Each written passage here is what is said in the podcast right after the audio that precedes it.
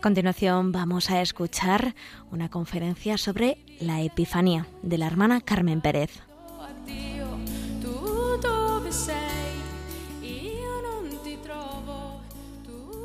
No había ido nunca a la parroquia de la Epifanía en el barrio de Carabanchel, en Madrid. Nada más llegar a la misa de las siete y media de la tarde, me conmovió el inmenso crucifijo que desde el presbiterio preside todo el templo y el cuadro, un relieve precioso de la Epifanía de la adoración de los magos al Niño Dios. Y como en la Eucaristía que estuve, una Eucaristía de un día de diario, concretamente era un jueves, pues después hubo exposición, estuve conmovida por los dos acontecimientos que tan maravillosamente estaban representados. El amor de Dios hasta el extremo y la adoración de los magos, el saber humano, la inteligencia, la búsqueda de Dios rendida ante el niño Dios. Sí, precisamente debajo del crucifijo, la Epifanía. Dos hechos que pueden sacudir nuestra vida. Durante toda la Eucaristía tuve ese marco en mi interior. Cristo en la cruz y la preciosa expresión de la Epifanía ante los magos. Y al acabar la Eucaristía, lo que llamamos la exposición del Santísimo. Cristo en la custodia. Tres expresiones reales del amor de Dios, de su revelación, de su epifanía, el inmenso y sobrio crucifijo, la adoración de los magos y la presencia real del Señor en la Eucaristía que acabábamos de celebrar. Brota del corazón una realidad, adoración, gratitud, alabanza, admiración, asombro. Tenemos que hacer como los magos, superadas nuestras tempestades y dificultades, nuestros desencuentros y pérdidas, volver a nuestro verdadero camino hacia el Dios vivo, hacia el Dios que se nos revela, hacia el Dios que es Dios con nosotros y adorarlo. Toda la historia de la salvación eleva la adoración a la más grande dignidad porque es la percepción inexpresable de la grandeza, de la majestad, del amor, de la bondad, de la gratuidad, de la presencia del Dios viviente, del Dios que se manifiesta y revela al ser humano. La fiesta de la Epifanía tuvo su origen en la Iglesia Oriental. La palabra Epifanía viene del griego y significa manifestación. Esa raíz griega fano la vemos muy bien en la palabra diáfano. Lo diáfano es lo transparente. Un cuerpo diáfano es el que deja pasar la luz a su través. De ahí el sentido de la Epifanía fiesta religiosa en la que Jesús se da a conocer. El término Epifanía ha sido utilizado para traducir el concepto de gloria de Dios. Indica su presencia. En el siglo IX, el término Epifanía se empleó para designar la fiesta de la revelación de Jesús al mundo pagano. Esta es la fiesta que se sigue celebrando el día 6 de enero. Jesús se da a conocer a diferentes personas y en diferentes momentos, pero el mundo cristiano celebra como Epifanía tres eventos. La Epifanía ante los magos, como relata el Evangelio de San Mateo. Nacido Jesús en Belén de Judea, en tiempo del rey Herodes, unos magos que venían de Oriente entraron en la casa, vieron al niño con María, su madre, y postrándose le adoraron. Y que es celebrada el 6 de enero. La Epifanía a San Juan Bautista en el Jordán, en el bautismo de Jesús, que narran los cuatro evangelistas. Este es mi Hijo amado, en quien me complazco. Y la Epifanía a sus discípulos en el comienzo de su vida pública con el milagro de Caná. Realmente, la fiesta de Epifanía, que muchos de nosotros conocemos más, es la que corresponde al día 6 de enero de cada año, pero tiene que abrirnos a las otras dos celebraciones tan concretas de la Epifanía, bautismo de Jesús en el Jordán y el primer milagro de Jesús en las bodas de Cana. La Epifanía, tal como la entendemos, tendría que ser una fiesta preciosa, celebrada en el mismo tiempo litúrgico que la Navidad. Con el tiempo, en España y en otros países de tradición católica, se adoptó la costumbre de celebrar al mismo tiempo el día de la Epifanía, 6 de enero, y la festividad de los Reyes Magos, uniéndose así la manifestación de Jesús al mundo no judío con la fiesta de estos personajes que representaban justamente el mundo de los gentiles. Una de las tradiciones más arraigadas en la cultura española es la celebración de la cabalgata. En realidad, como todo, se ha ido adaptando al consumismo, al materialismo, etc. Pero lo que significaba en su origen, en las grandes y pequeñas ciudades españolas, era el camino que recorrieron los magos hasta Belén para encontrar al niño Dios. Una fiesta más en donde se mezclan las tradiciones y la fe. Lo que representan los magos, el camino de las religiones hacia Cristo. Dejo de lado todo lo entrañable de la fiesta de Reyes con todo el significado que cada uno sepamos descubrir y ver. Bueno, lo dejo de momento. Y me centro en el sentido que expresa Benedicto XVI en su libro La infancia de Jesús, de quiénes eran los magos. Magos son los sabios, que representan el dinamismo inherente a las religiones de ir más allá de sí mismas, un dinamismo que es búsqueda de la verdad, la búsqueda del verdadero Dios y, por lo tanto, filosofía en el sentido originario de la palabra. Con las pobres, las deformadas interpretaciones que nos encontramos de lo que es la filosofía y la religión, la razón y la fe. Pero no me quiero voy meter en este campo que acabo de vivir con unos chicos de segundo de bachillerato en su estudio de lo que es la filosofía cristiana y la religión cristiana, concretamente desde los comienzos de nuestra era, lo que se llama la patrística y la Edad Media, de pena. Sigo con la experiencia del Papa. La sabiduría sanea, y así también puede verse y sanearse el mensaje de la ciencia. La racionalidad de este mensaje no se contentaba con el mero saber, sino que trataba de comprender la totalidad, llevando así la razón hasta sus más elevadas posibilidades. Los magos representan el camino de las religiones hacia Cristo. Y tenemos como siempre la unión con el Antiguo Testamento, con la historia de la salvación, de la promesa. Los sabios magos están siguiendo, en cierto modo, a Abraham, el primero que se pone en marcha ante la llamada de Dios. Necesitan un Dios único y personal, en el que todo encuentra su plenitud y sentido, sobre todo la naturaleza humana en toda su riqueza, apertura y trascendencia. Y también hace sentir la historia, la verdadera historia, el que los magos, aunque de manera diferente, están siguiendo a Sócrates y a su preguntarse por la verdad más grande, más allá de la religión oficial. En ese sentido, los magos son los predecesores, los precursores de los buscadores de la verdad propios de todos los tiempos. Los magos representan, por una parte, la realidad del anuncio de la universalidad de los tres continentes conocidos entonces, África, Asia y Europa. No hay distinción por la raza o el origen. También se ha relacionado a los reyes con las tres edades de la vida del hombre, la juventud, la edad madura y la vejez. Las diferentes formas de la vida humana encuentran su significado y unidad interior en la comunión con Jesús. Pero la idea decisiva, y que engloba todas, es que estos sabios de Oriente son un inicio, representan a la humanidad cuando emprende el camino hacia Cristo, inaugurando una procesión que recorre la historia es el profundo sentido que tiene Benedicto XVI de la creación y de la redención, de la auténtica humanidad del hombre, del acuerdo intrínseco entre la razón y la fe.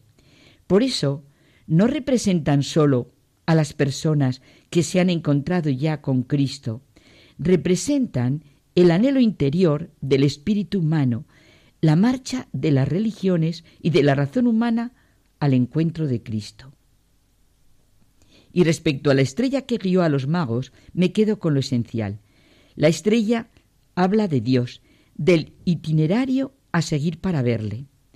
Los magos, siguiendo la estrella en busca del rey de los judíos, significan a los pueblos en su marcha hacia Cristo. El cosmos habla de Cristo constantemente, aunque a veces su lenguaje no nos sea totalmente descifrable. Toda la grandeza de la creación, en sus múltiples manifestaciones conocidas, y también las de su desconocida realidad, suscitan en el hombre la intuición de un creador. Y esto produce la expectativa, más aún, la esperanza de que un día este Dios se manifestará.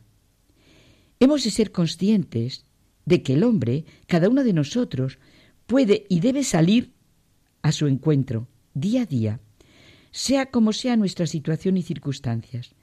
El Papa, con su claridad de mente y de corazón, nos dice que el conocimiento que brota de la creación y se concretiza en las religiones, también puede perder la orientación correcta, de modo que ya no impulsa al hombre a moverse para ir más allá de sí mismo, sino que lo induce a instalarse en sistemas con los que piensa afrontar las fuerzas ocultas del mundo.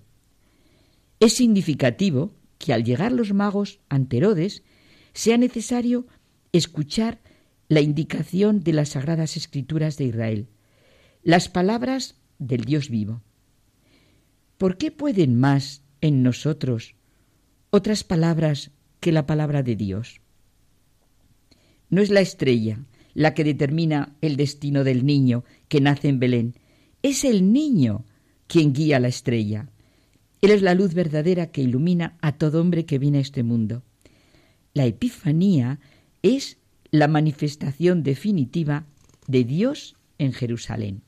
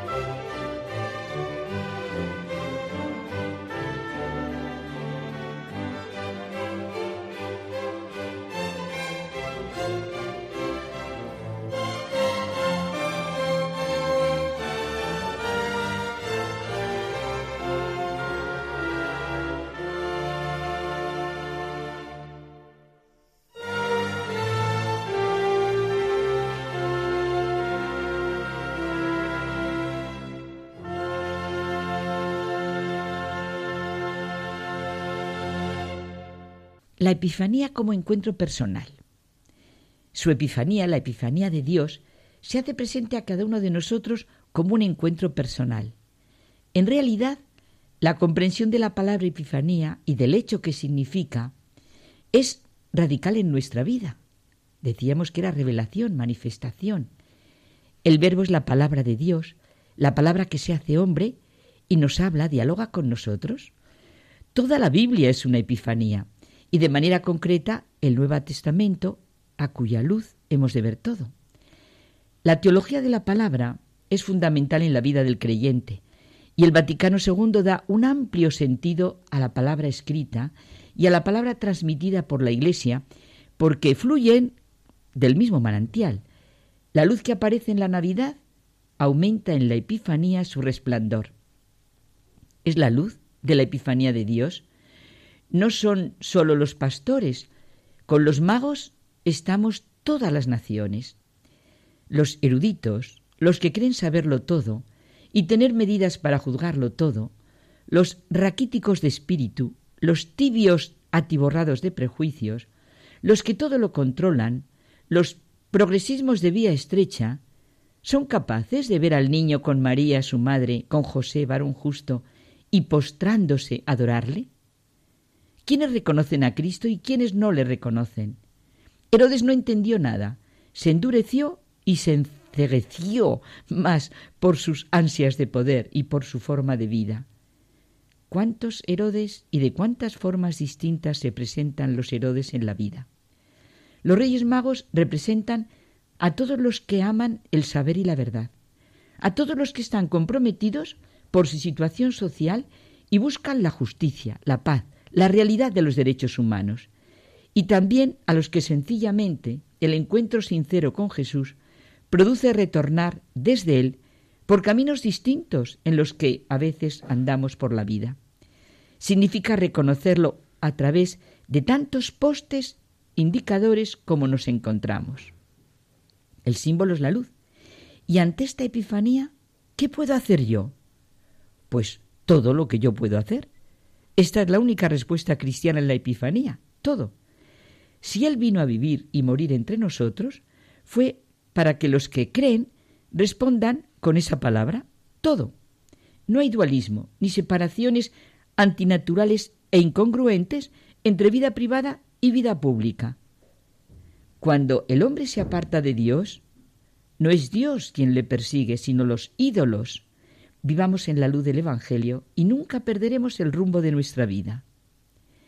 ¿Cómo nos representamos las relaciones de Dios con el mundo y concretamente con el hombre? Creyendo que una vez creado vivió en una lejanía infinita dejando seguir a la creación y al hombre su camino? Constantemente en el Evangelio estamos viendo las relaciones de Dios con el mundo. Dios ha querido entrar en la historia y cargar sobre sus espaldas un destino. Es este niño al que adoran los magos del mundo entonces conocido. Realmente todo se entiende a la luz de las palabras de Juan. Dios es amor. Tanto amó Dios al mundo que dio a su Hijo único para que todo el que crea en Él no perezca, sino que tenga vida eterna. Porque Dios no ha, enviado, a su Hijo al mundo para juzgar al mundo, sino para que el mundo se salve por él. El que cree en él no es juzgado, pero el que no cree ya está juzgado, porque no ha creído en el nombre del Hijo único de Dios. Comenta Romano Guardini que un amigo le dijo unas palabras gracias a las cuales acertó a comprender mucho más que mediante la simple reflexión. Estaban hablando de problemas de esta índole y le dijo, el amor hace cosas así.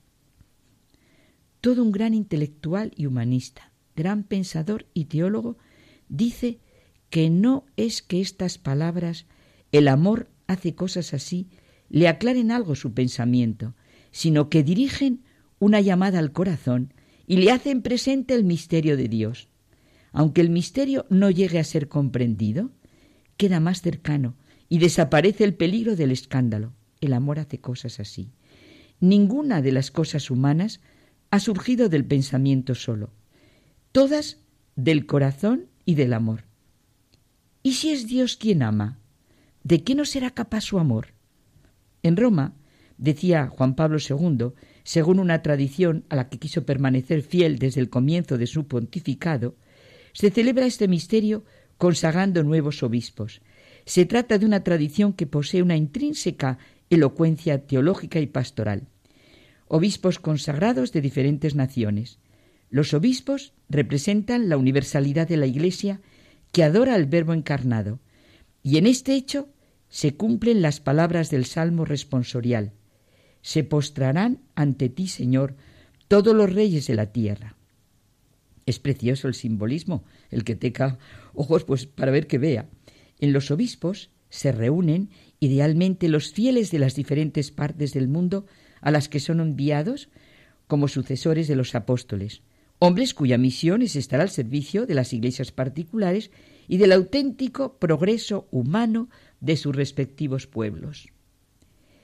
Sí, María, José y los pastores de Belén representan al pueblo de Israel que ha acogido al Señor, pues los reyes magos son la primicia de las gentes, nuevo pueblo de Dios, basado ya no en la homogeneidad étnica, lingüística o cultural, sino sólo en la fe común en Jesús, Hijo de Dios, nos dice Benedicto XVI.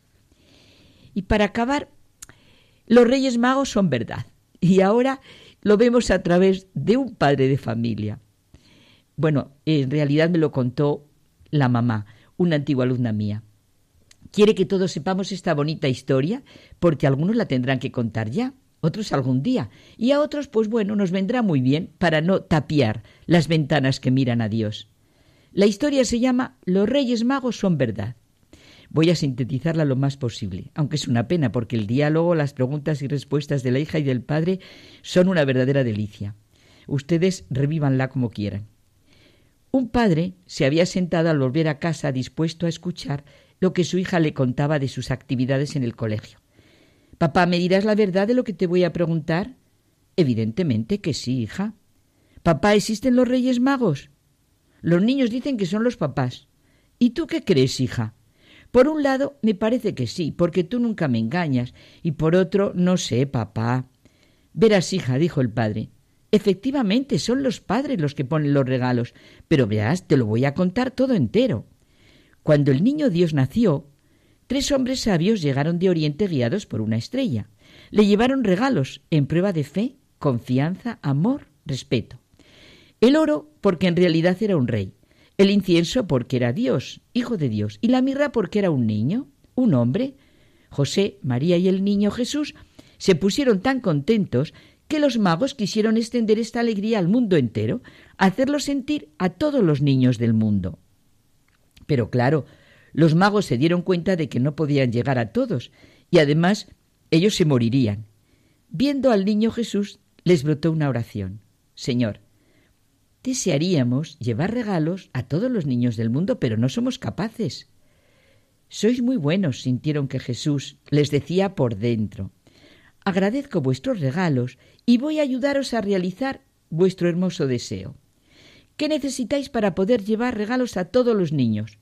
Bueno, necesitaríamos millones y millones de pajes. No os preocupéis, sintían que les decía el niño Dios. Yo os daré pajes para cada niño del mundo, pajes que quieran a los niños, que sepan lo que les gusta, lo que necesitan, pajes que les den lo mejor para ellos, como habéis hecho vosotros conmigo, sintiendo lo que soy realmente, que eso han significado vuestros regalos de oro, incienso y mirra.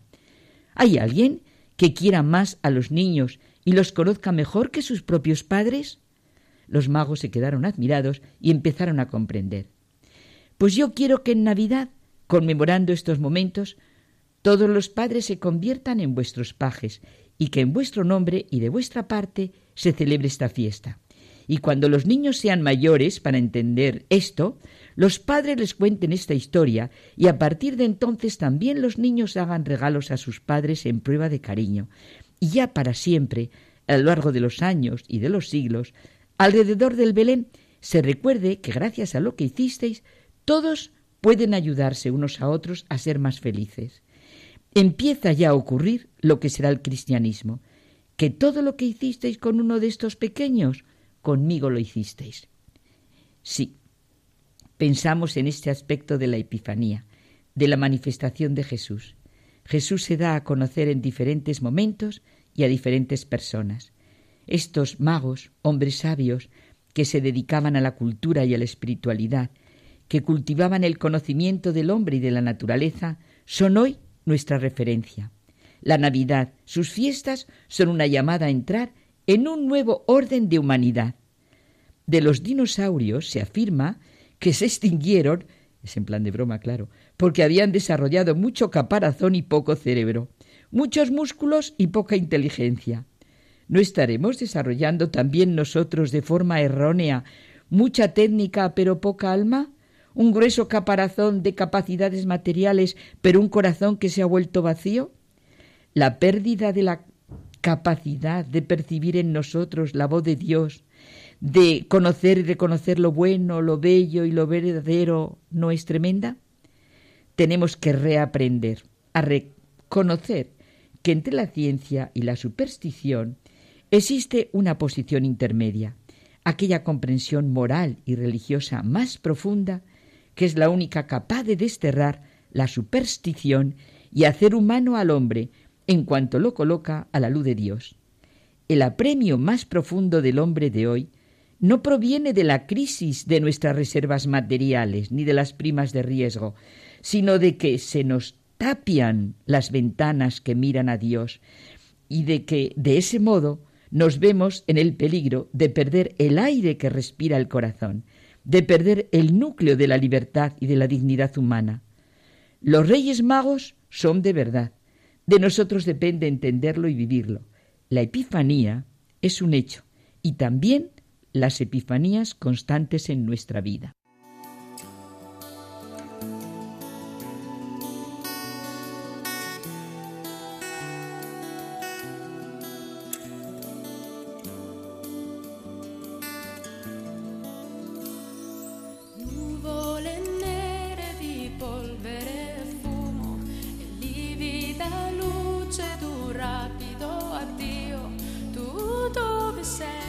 Les hemos ofrecido en Radio María La Epifanía, una conferencia de la hermana Carmen Pérez.